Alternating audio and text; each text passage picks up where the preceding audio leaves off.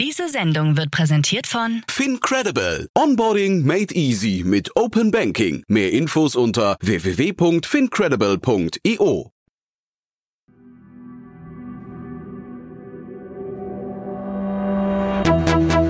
Startup Insider. Herzlich willkommen zu Startup Insider Investments und Exits. Mein Name ist Jan Thomas und das hier ist unser Format, wo wir regelmäßig mit Expertinnen und Experten über Investments sprechen, über Exits und über alles, was wichtig ist oder wichtig werden könnte aus Sicht der Expertinnen und Experten. Und heute zu Gast, und das habt ihr wahrscheinlich mitbekommen, wir bauen dieses Format um oder haben es umgebaut. Ab jetzt sprechen wir hier immer zu dritt. Das heißt, ab sofort begrüße ich hier immer zwei Expertinnen und Experten, die dann miteinander sprechen und natürlich auch mit mir sprechen. Und heute, und das freut mich besonders, haben wir ein Debüt, denn bei uns zu Gast ist nicht nur Jenny Dreier von Ecote Ventures, die kennt ihr natürlich schon, aber bei uns zu Gast ist auch Eva Spannagel. Sie ist Co-Gründerin von Klimatos, sie ist Angel-Investorin und sie ist Scout von Sequoia Capital. Und die beiden, also Eva und Jenny, kennen sich schon sehr, sehr lange, haben drei Themen mitgebracht, die wir jetzt im Schnelldurchlauf durchgehen. Wird ein tolles Gespräch. Freut euch also auf Jenny Dreier von Ecote und Eva Spannagel von Klimatos und Sequoia Capital. Heute zu Gast Jenny Dreier von Ecote Ventures. EcoT ist ein Multistage-Fonds, das heißt, wir investieren von frühphasigen Investments, Company Formation bis hoch zu 50 Millionen Euro Tickets, machen das Ganze in Europa und in den USA und auch über ganz viele unterschiedliche Themen, sowohl im Konsumentenbereich mit Unternehmen wie Volt, B2B Software mit Unternehmen wie Anydesk in Deutschland mit Sitz in Stuttgart. Wir investieren viel in Fintech, Payrolls ist vielleicht einigen in Berlin ein Begriff und ich befasse mich vor allem mit äh, Themen rund um Frontier und Climate Tech. Wandelbots in Dresden, Robotic Space ist eine unserer Portfoliofirmen oder auch Exploration Company, die in München Space Tech machen. und Eva Spannagel, Co-Founder von Klimatos und Sequoia Scout. Sequoia Capital ist ein globaler Multistage-Fonds, der weltweit investiert. Wir Sequoia Scouts investieren als Angels sehr Early Stage, also in Business Angel Runden, aber auch bis zu Series A, Tickets zwischen 20 und 50k. Ich fokussiere mich dabei vor allem auf B2B SaaS, Fintech, Sustainability und freue mich von euch zu hören.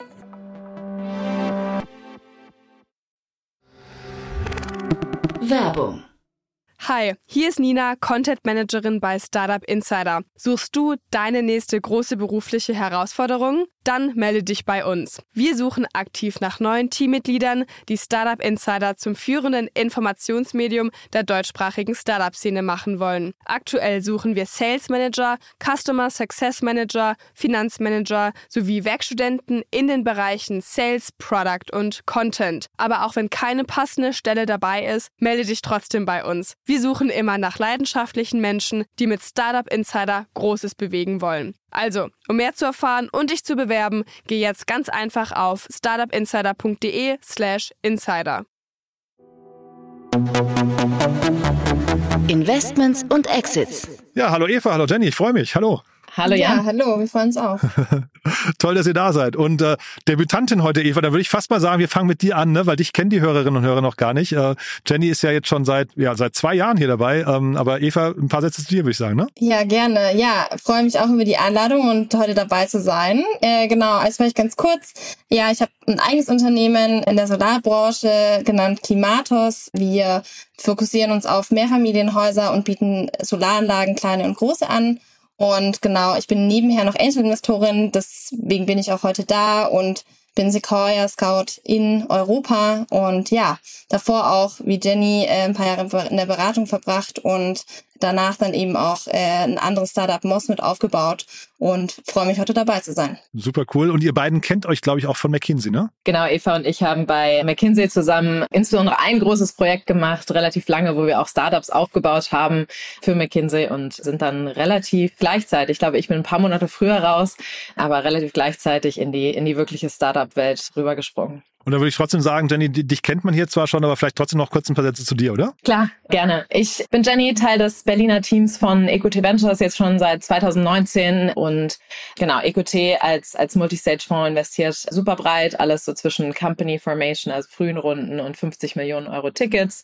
Heute sprechen wir ja auch über eine, eine etwas größere Runde von uns und äh, das auch über die, über die Sektoren hinweg. Also ähm, haben sowohl ein Consumer-Team, haben Investments wie Volt äh, gemacht, das sicherlich viele kennen, haben ein B2B-Software-Team, was zum Beispiel in AnyDesk in Stuttgart investiert hat, ein Fintech-Team mit, mit Payrails in Berlin als Beispiel und ähm, ich bin Teil unseres Frontier- und Climate Tech-Teams ähm, arbeite mit unter Unternehmen wie Wandelbots im Robotics Space oder Exploration Company in Deutschland, die Space Tech machen. Hm, cool. Und Eva, jetzt vielleicht nochmal kurze Frage nochmal, weil du im Nebensatz so gesagt hast, du bist Sequoia Scout. Wie wird man das denn eigentlich? Ja, also grundsätzlich wird man nominiert und ausgewählt von Sequoia und es sind oft Gründer oder auch Leute, die vorher schon Angel Investments gemacht hat und das Programm läuft immer ungefähr ein Jahr. Man kriegt dann eben eine gewisse Summe, die man investieren darf äh, aus dem Sequoia Fonds und das sind genau Angel Investments äh, meistens sehr early, also wir machen kleinere Tickets und sind da auf Europa eben fokussiert.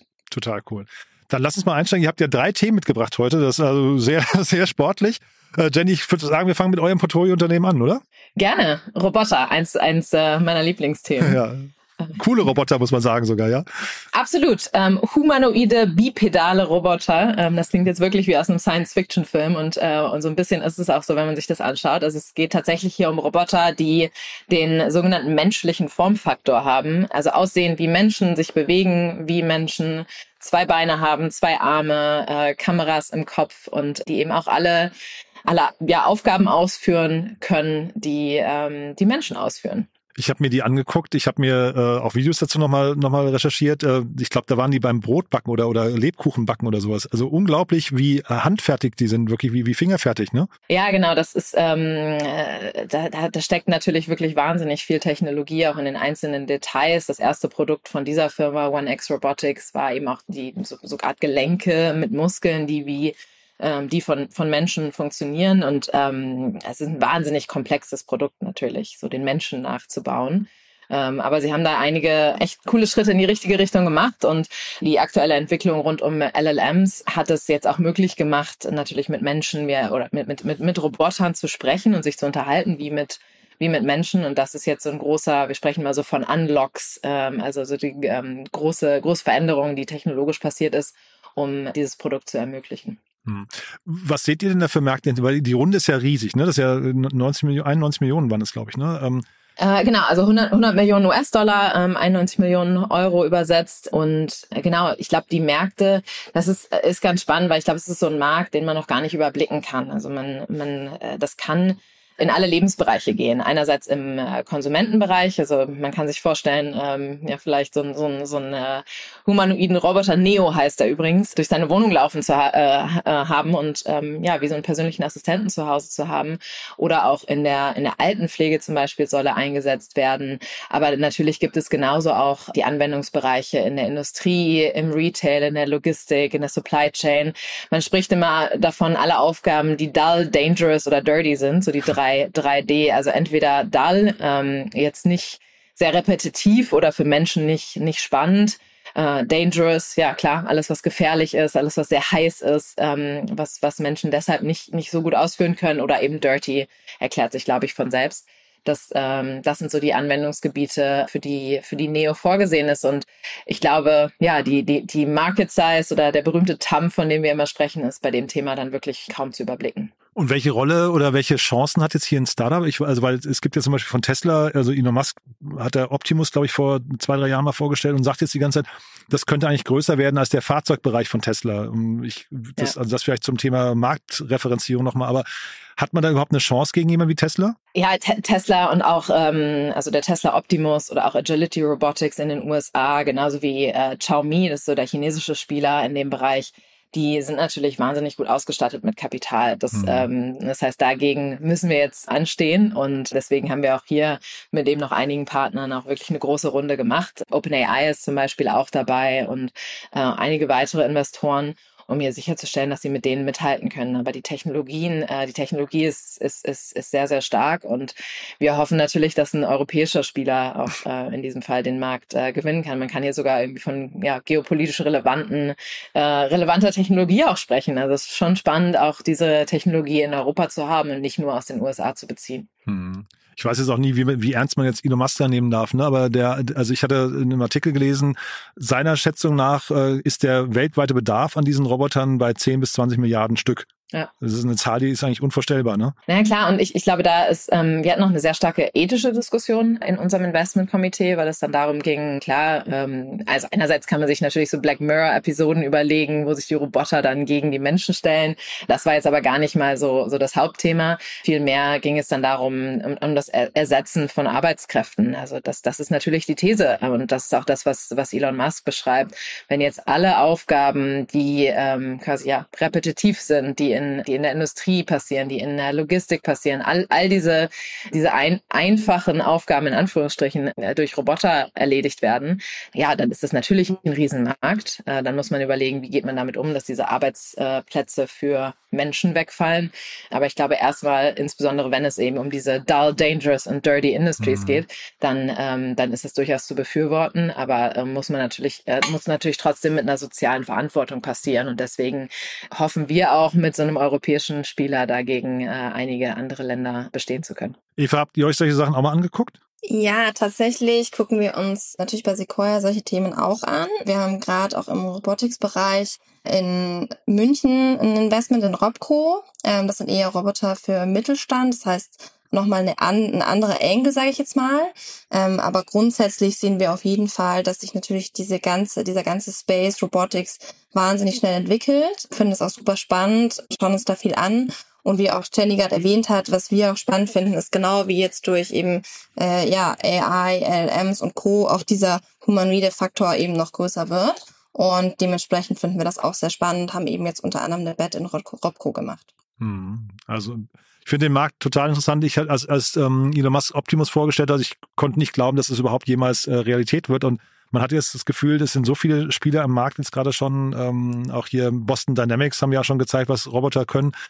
Also das, das wird schon greifbarer alles, ne? Ja, absolut. Und ich glaube, am, am Ende, ich glaube, die Industrieroboter sind total wichtig und wir sind ja mit Wandelbots da zum Beispiel auch äh, investiert. Aber am Ende muss man sich überlegen, die Welt ist ja für, äh, für Menschen gemacht und alle Aufgaben werden im Moment von, viele Aufgaben werden von Menschen erledigt. Das heißt, ähm, dieser menschliche Formfaktor ist schon ganz relevant für, für, viele, für viele Anwendungsbereiche.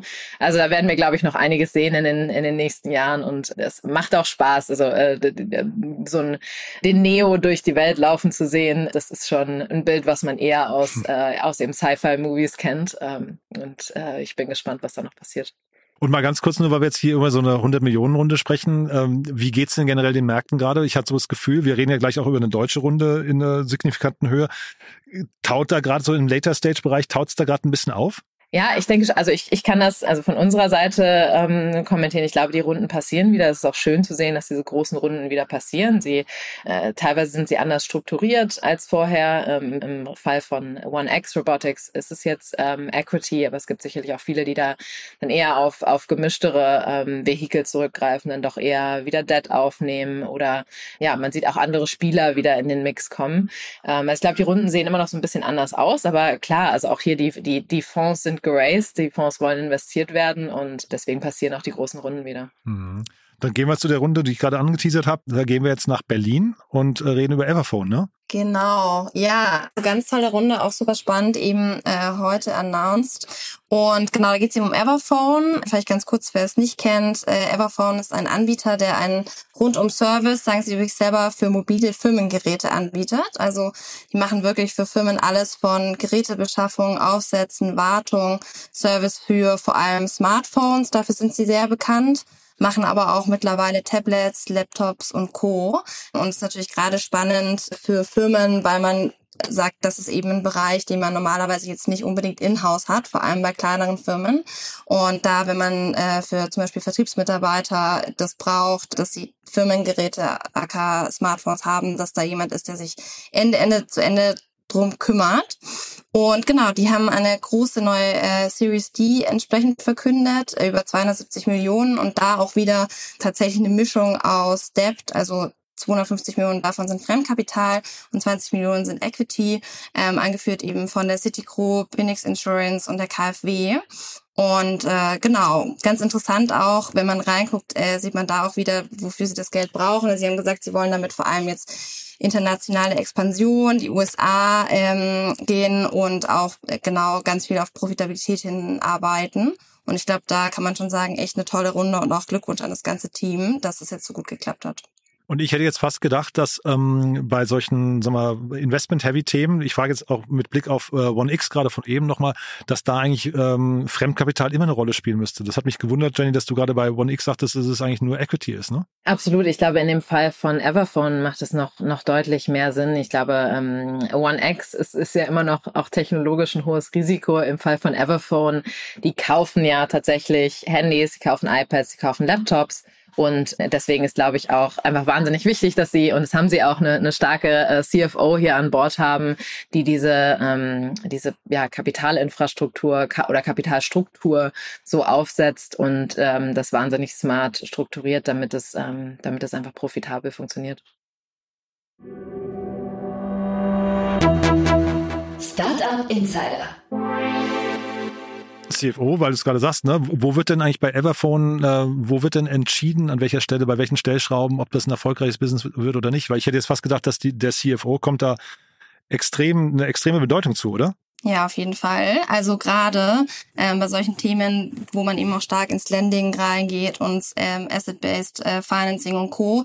macht natürlich auch gerade so eine Kapitalstruktur, AK, was hat man eben für Zinskonditionen, was hat man für Lending-Konditionen, können eben auch wirklich ein Make-or-Break für so ein Unternehmen werden und auch einstellen, wie erfolgreich so ein Unternehmen wird. Deswegen völlig richtig kommt natürlich der DCFO da eine wahnsinnig große Rolle zu und äh, die haben da auch eine sehr spannende CFO, Veronika, die vorher auch schon bei Cluno war und Kazoo. Das heißt, die kennt auch dieses ganze Thema ähm, Asset-Based Financing äh, in and out. Deswegen, ich glaube, da kommt es auch wirklich darauf an, die richtige Person ins Unternehmen zu bringen, ähm, die sich damit sehr gut auskennt und dann natürlich auch schafft, das entsprechend erfolgreich aufzusetzen.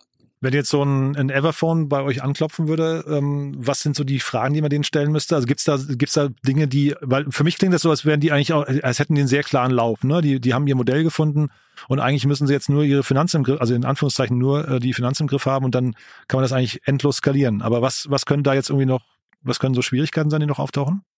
Ähm, genau, also ich glaube, was auf jeden Fall natürlich das Thema ist, ist genau sich schon natürlich anzugucken, trotzdem klar, wie sind die Wachstumszahlen. Es hieß ja auch gerade, sie gehen jetzt in die USA und wollen international expandieren. Ich glaube, da ist schon noch die Frage, ähm, genau, wie viel Wettbewerb ist da auch vor Ort und ähm, auch, ich würde auch sagen, es gibt in, es auch in Europa andere Firmen, die auch in dem Bereich sehr aktiv sind. Das heißt, es ist auch kein Blue Ocean mehr. Also ich glaube, das ist schon noch eine Frage, schafft man es einfach auch kompetitiv genug zu sein und äh, das auch langfristig zu, zu erhalten halten. Ähm, das ist, glaube ich, das Erste. Und das Zweite auch, genau, also wieder das Thema, wie schafft man es auch, sich gut zu finanzieren, weil natürlich Lending ist auch immer mit viel Risiko verbunden und gerade in Zeiten, wo es eben hohe Zinsen gibt, sind natürlich Lending-Modelle äh, ja noch, sag ich mal, schwieriger auch aufzusetzen, weil man ja irgendwo das Kapital erstmal beschaffen muss. Und dementsprechend ist das schon auch ein Thema, wo man dann ganz stark drauf guckt, ähm, was haben die für, für bestehende Verträge und Co., um das dann entsprechend aufzusetzen. Und ich würde eine, ein Thema noch ergänzen. Ich glaube, die erste Frage, die ich stellen würde, wäre rund um Unit Economics, also mir wirklich mal anzuschauen. Wenn man ein, ein Telefon nimmt, ein Handy nimmt, ist ja auch ein sehr operatives Geschäft hier. Die müssen ja die Telefone aufsetzen, sie verschicken, äh, zurückbekommen, gegebenenfalls reparieren. Und dabei ist eben dieses Thema Kapitalkosten auch wahnsinnig relevant. Das heißt, ich, ich würde da, ähm, glaube ich, sehr früh, sehr tief in die Unit Economics einsteigen und mir dann äh, anschauen, was braucht es eigentlich, um das Thema jetzt auf 10x so viele Geräte hochzuziehen? Und äh, wo gibt es eigentlich diese Märkte?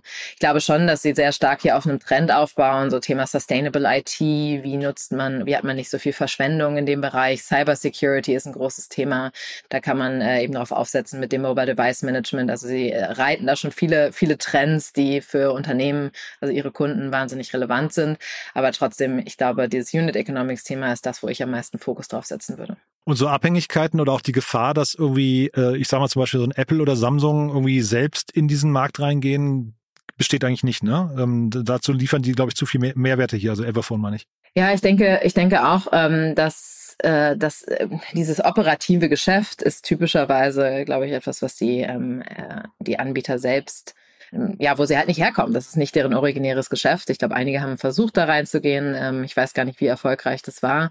Aber ich glaube, es ist einfach ein ganz, ganz anderes Businessmodell. Ich kann mir aber schon vorstellen, dass sie da versuchen, auch nach und nach mehr, ähm, ja, mehr Kontrolle drüber zu haben.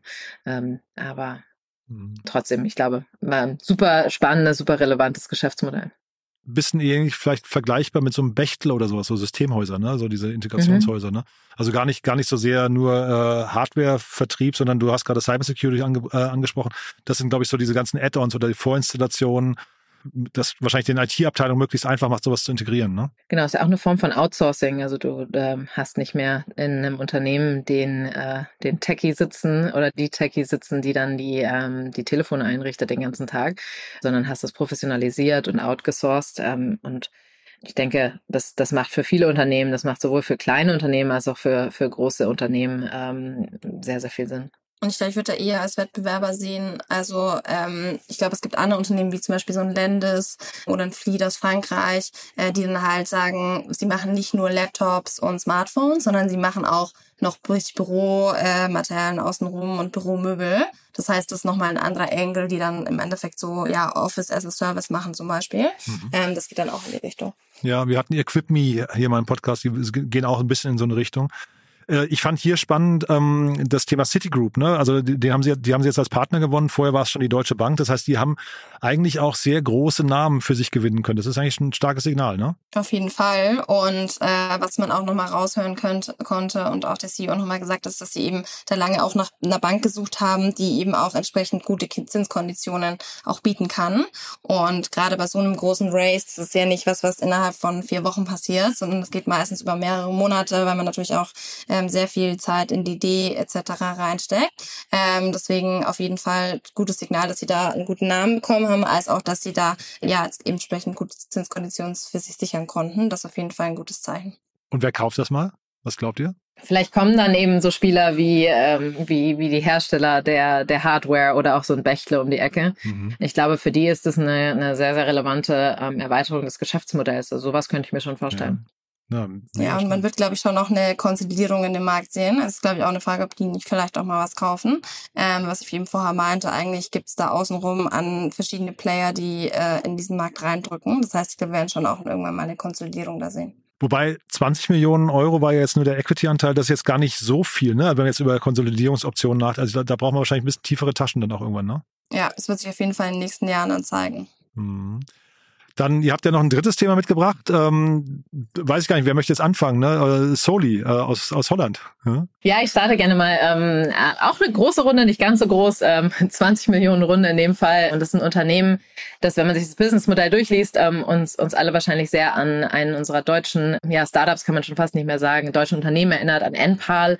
Also ein Unternehmen, was ähm, sich zur Mission gemacht hat, Solarenergie für alle zur Verfügung zu stellen. Die gibt es jetzt seit 2013 und finanzieren äh, sowohl Solarenergieanlagen als auch zum Beispiel Batterien und so weiter für Haushalte, aber auch für kleine Businesses.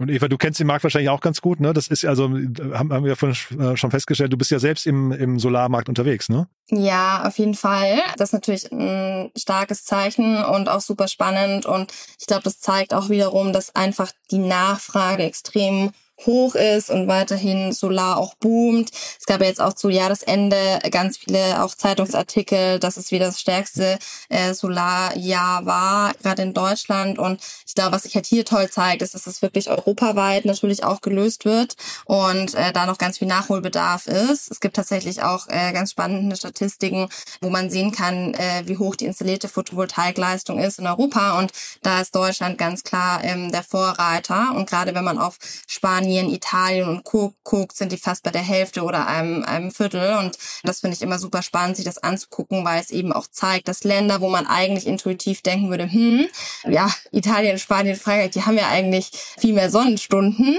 Warum gibt's denn da nicht mehr äh, Solar, dass die eben doch noch deutlich aufholen müssen? Und ich glaube, ähm, da kann man auch mal sagen, dass die deutsche Regierung auch echt einen guten Job gemacht hat, gerade was so Subventionen und andere Themen, Regulierung auch an, äh, angeht, dass sie das eben auch attraktiv gemacht gemacht haben für Leute, sowohl äh, im Privathaushalten als auch äh, Unternehmen, dass sie entsprechend Solarmodule installieren.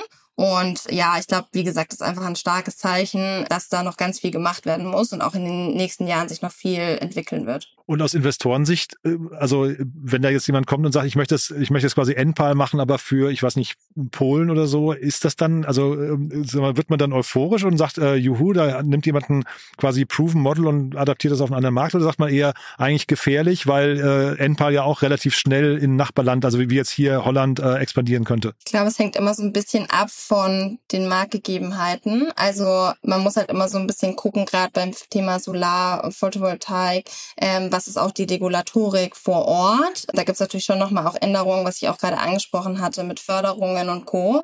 Das heißt, es kann schon auch mal sein, dass in gewissen Ländern das einfach auch einfacher oder ähm, auch besser funktioniert als in anderen.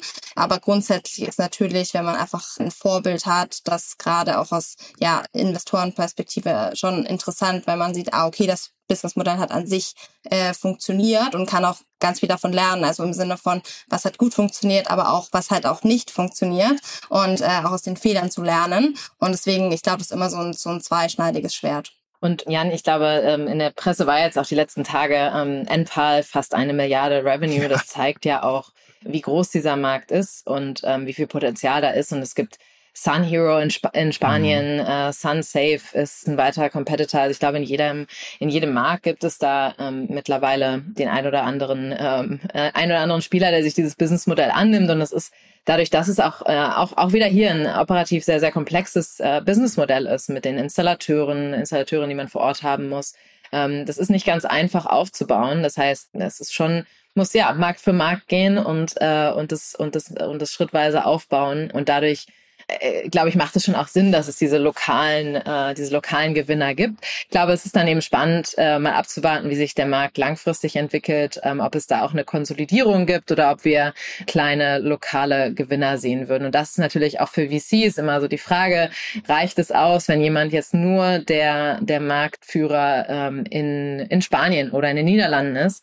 Ähm, oder wie, wie viele Märkte glauben, glaubt man, kann dieser Spieler denn, ähm, denn überblicken? Also im Fall von So Soli, die sind in den Niederlanden gestartet, auch beeindruckend äh, lange für zehn Jahre fast gebootstrapped, also haben kein Geld aufgenommen. Und äh, das also ganz anders auch angegangen als als NPAL und sind dann nach Belgien, nach Deutschland, UK, interessanterweise dann nach Südafrika, da sind sie auch sehr aktiv während während Enpa jetzt eben andere Märkte äh, oder vielleicht ja teilweise auch auch die gleichen Märkte schon schon angegangen hat. Also ich glaube, da wird noch sehr sehr viel passieren in dem Markt. Der ist riesig, aber trotzdem glaube ich, ähm, dass wir da, dass ich mir, also ich könnte mir vorstellen, dass wir da in den nächsten Jahren noch ähm, auch eine Konsolidierung sehen werden. Ich hätte gar nicht gedacht, dass man das Modell überhaupt bootstrappen kann. Ich hätte gedacht, das ist so kapitalintensiv, dass und wird auch an der Kapitalfront eigentlich entschieden, hätte ich fast gedacht, ne? Dass jemand wie Enpal, der dann irgendwie scheinbar das Thema Kapitalakquise beherrscht, dass der auf jeden Fall deutlich im Vorteil ist. Ja, ich glaube, es kommt auch immer so ein bisschen drauf an, wie man es angeht. Also im Sinne von, was ein Enpal ja macht, die haben ja vor allem reingestartet mit dem Mietmodell und dann hast du natürlich andere Kapitalstrukturen dahinter, weil du eben auch äh, ja, vorfinanzieren musst. Aber wenn man jetzt normales, ich sag mal, Verkauf, Anbringung von Solaranlagen macht, hat man ja schon äh, relativ schnell auch die Bezahlung des Geld auf dem Konto. Ähm, und dann kann man das das schon auch über eine gewisse Zeit äh, bootstrappen. Das ist schon möglich. Es kommt eben an, ob man zum Beispiel, wie gesagt, so ein Mietmodell zum Beispiel noch anbietet. Also me mega interessant finde ich. Aber zeitgleich, wahrscheinlich ist NPAL schon hinterher, wenn wir über Konsolidierung reden, eigentlich in der Position jetzt gerade, du hast den Umsatz angesprochen, Jenny. Ähm, also, dass jemand NPAL kauft, ist fast ausgeschlossen, oder? Es wird eher umgekehrt sein. Es wird teuer, genau. Also ja. ich könnte mir schon vorstellen, dass da, ähm, dass da NPAL auch ja, einige dieser kleineren Spieler ähm, aufnimmt. Aber wer weiß, das, ja. das Spiel ist, glaube ich, äh, es, ist, es, es bleibt nicht einfach und ich glaube auch NPAL hat äh, operative Herausforderungen, die sie noch zu meistern haben. Also ähm, ich glaube, ich glaube, da ist noch nicht das letzte Wort gesprochen, aber ähm, NPAL ist da auf jeden Fall ja früh gestartet und in einer sehr, sehr starken Position, ähm, hier auch der, der europäische Gewinner zu werden. Super. Dann sind wir eigentlich durch. Haben wir irgendwas Wichtiges vergessen zu den drei Themen? Glaub nicht. Ich glaube allgemein kann man sagen, äh, war auf jeden Fall eine, eine gute Woche, große Runden, vor allem auch Later Stage. Ähm, ich bin auch gespannt, was in den nächsten Wochen passiert, auch in Early Stage. Ähm, Freue ich mich auch gerne mal drüber zu reden, aber auf jeden Fall gute Signale. Toll. Dann vielleicht aber ganz kurz zum Schluss trotzdem nochmal, wer darf sich denn bei euch beiden melden? Eva, magst du anfangen? Ja, gerne. Ähm, wie gesagt, ich investiere vor allem gerne im Early-Stage-Bereich. Das heißt, jeder, der äh, ja raised, äh, erste Runde, Angel-Runde bis zu so Series A, kann sich immer gerne melden. Und ich konzentriere mich vor allem auf B2B SaaS, Fintech, äh, Sustainability und die Themen drumherum und äh, helfe da immer gerne. Ja, und von meiner Seite die Themen, die, die Eva und mich äh, verbinden, ist auf jeden Fall dieses, das Climate Tech-Thema. Ähm, und ansonsten, ich gucke mir ganz viel Frontier an. Das sind nicht nur Roboter, äh, das ist, äh, sind, sind auch ganz viele andere Themen, aber alles, was Hardware ist, alles, was wirklich neu ist, ähm, das ist das, was was ich mir am liebsten anschaue. Wir haben aber natürlich auch, äh, auch tolle Teams ähm, bei, bei EcoT Ventures, die sich alle anderen Themen anschauen. Also wir investieren wahnsinnig breit und ähm, deswegen gucke ich mir, äh, also kann sich, kann sich gerne fast jeder bei uns melden ähm, und wir finden dann die richtigen Leute. Und äh, eins der Videos von OneX packen wir auf jeden Fall in die Shownotes, das muss man sich auf jeden Fall mal angucken. Äh, echt das cool. Das ist wirklich cool. Ja. Und ich habe gesehen, vielleicht noch die Brücke zwischen euch beiden, OneX sitzt in Most, das ist ja auch witzig, ne? Eva, da, da warst du ja mal, ne? Also ähm, äh, genau. bei der Firma warst du, ne? Nicht im Ort. Also. Ich war bei der Firma. cool. Ja, also mir hat's großen Spaß gemacht. Ganz tolles Debüt, Eva. Lieben Dank euch beiden und ich freue mich aufs nächste Mal. Super, vielen Dank. Danke dir, Jan. Bis, Bis zum nächsten dann. Mal. Ciao. Ciao. Ciao. Werbung. Hi, ich bin Paul, Product Manager bei Startup Insider und hier, um dir kurz unser Podcast-Verzeichnis vorzustellen. Mit einer wachsenden Liste von bereits über 10.000 Episoden ist unser Podcast-Verzeichnis die größte Sammlung deutschsprachiger Podcasts rund um die Themen Unternehmertum, Technologie, Digital Marketing und mehr. Nutze jetzt die verschiedenen Filter, um Podcasts zum Beispiel nach ihrem Themenschwerpunkt, Gästen oder Erscheinungsdatum zu sortieren, damit du genau das findest, was dich interessiert. Also, wenn das was für dich ist, dann besuche jetzt ganz einfach unsere Plattform auf startupinsider.de slash insider. Investments und Exits. Das war das Gespräch mit Jenny Dreier von EcoT Ventures und Eva Spannagel, Co-Founder von Klimatos und Sequoia Scout. In der aktuellen Folge Investments und Exits. Wir brauchen dein Feedback. Unsere Mission ist es, das relevanteste Medium in der deutschsprachigen Start-up-Szene zu werden. Wir stehen mit unserem Namen dafür ein, dass unsere Inhalte und Produkte deinen Ansprüchen gerecht werden. Daher schreib uns gerne deine Anmerkungen, Hinweise und Kritik an info at startup-insider.com oder hinterlasse einen Kommentar auf unseren Social-Media-Kanälen. Aufgepasst! Bei uns gibt es jeden Tag alle relevanten Nachrichten und Updates aus der europäischen Startup-Szene. Wir versuchen in breiter Masse die spannendsten Akteure der Startup-Szene zu interviewen, damit du zu deinem Thema alle wichtigen Informationen findest. Damit du nichts verpasst, abonniere uns ganz einfach kostenlos auf deiner Streaming-Plattform.